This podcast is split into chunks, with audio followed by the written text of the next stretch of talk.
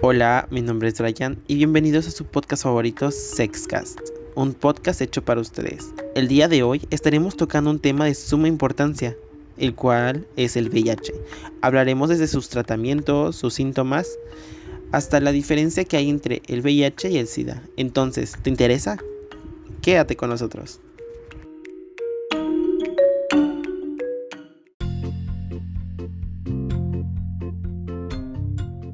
Entonces, ¿qué es el VIH?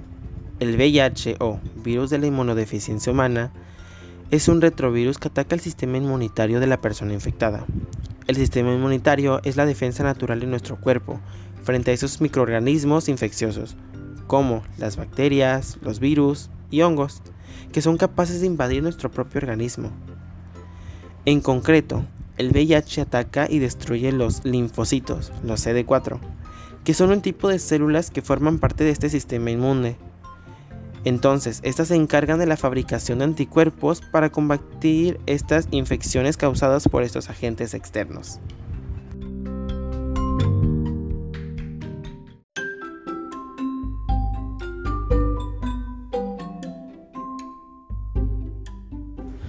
Después de dos o cuatro semanas después de que la persona contrae el VIH, puede sentir algo de fiebre, dolor y malestar. Estos síntomas son similares a los de la gripe y es la primera reacción del cuerpo ante la infección. Durante esta etapa hay una gran concentración de virus en nuestro organismo. Por lo tanto, es más fácil transmitírselo a otras personas. Los síntomas desaparecen tras unas semanas y habitualmente no regresan sino hasta después de años. Una vez que una persona tiene VIH puede transmitírselos a otras personas ya sea que tenga síntomas o no.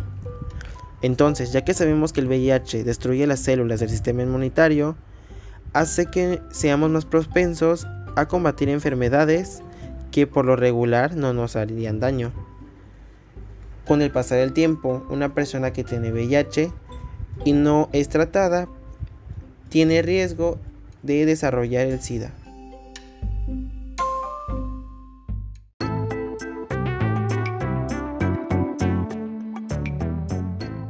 ¿Qué le pasa a nuestro organismo si nos infectamos?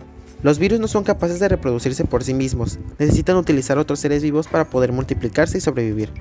Cuando una persona se infecta, el VIH se dirige a las células diana, los CD4. Cuando los encuentran, el virus se fija a la membrana de la célula.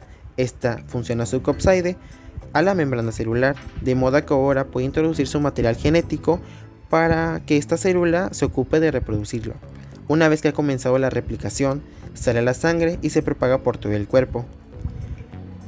Después hay copias del virus circulando por toda la sangre y se reduce la cantidad de las células CD4 en el organismo que acaba produciendo una deficiencia inmunitaria.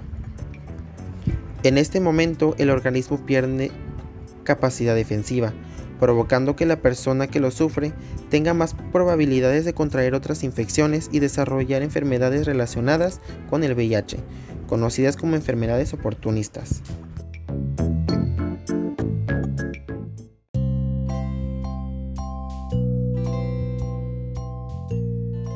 Actualmente no existe una cura definitiva, por lo que el VIH se ha convertido en una enfermedad crónica. Con la atención médica adecuada y el tratamiento, el VIH se puede controlar. Los medicamentos antirretrovirales contra el VIH impiden que el virus se reproduzca, lo que reduce la carga viral. Al tener menos concentración de VIH en el organismo, el sistema inmunitario tiene más posibilidades de recuperarse y aunque no se llega a eliminar de todo el virus en el cuerpo, el sistema inmunitario está lo suficientemente fuerte como para combatir infecciones y ciertos tipos de cáncer relacionados con el VIH. El tratamiento además reduce el riesgo de la transmisión del VIH. El hecho de tratar la enfermedad lo antes posible y la gran evolución que han experimentado los fármacos para el VIH ha hecho que la esperanza de vida de estos pacientes sea cada vez mayor. Por el contrario, las personas que no reciben este tratamiento permitirán que el virus se extienda por todo el cuerpo, debilitando gravemente su sistema inmunitario y pudiendo llegar al estadio de SIDA. Además, la carga viral en la sangre es elevada y tienen altos riesgos de empezar a infectar a otras personas.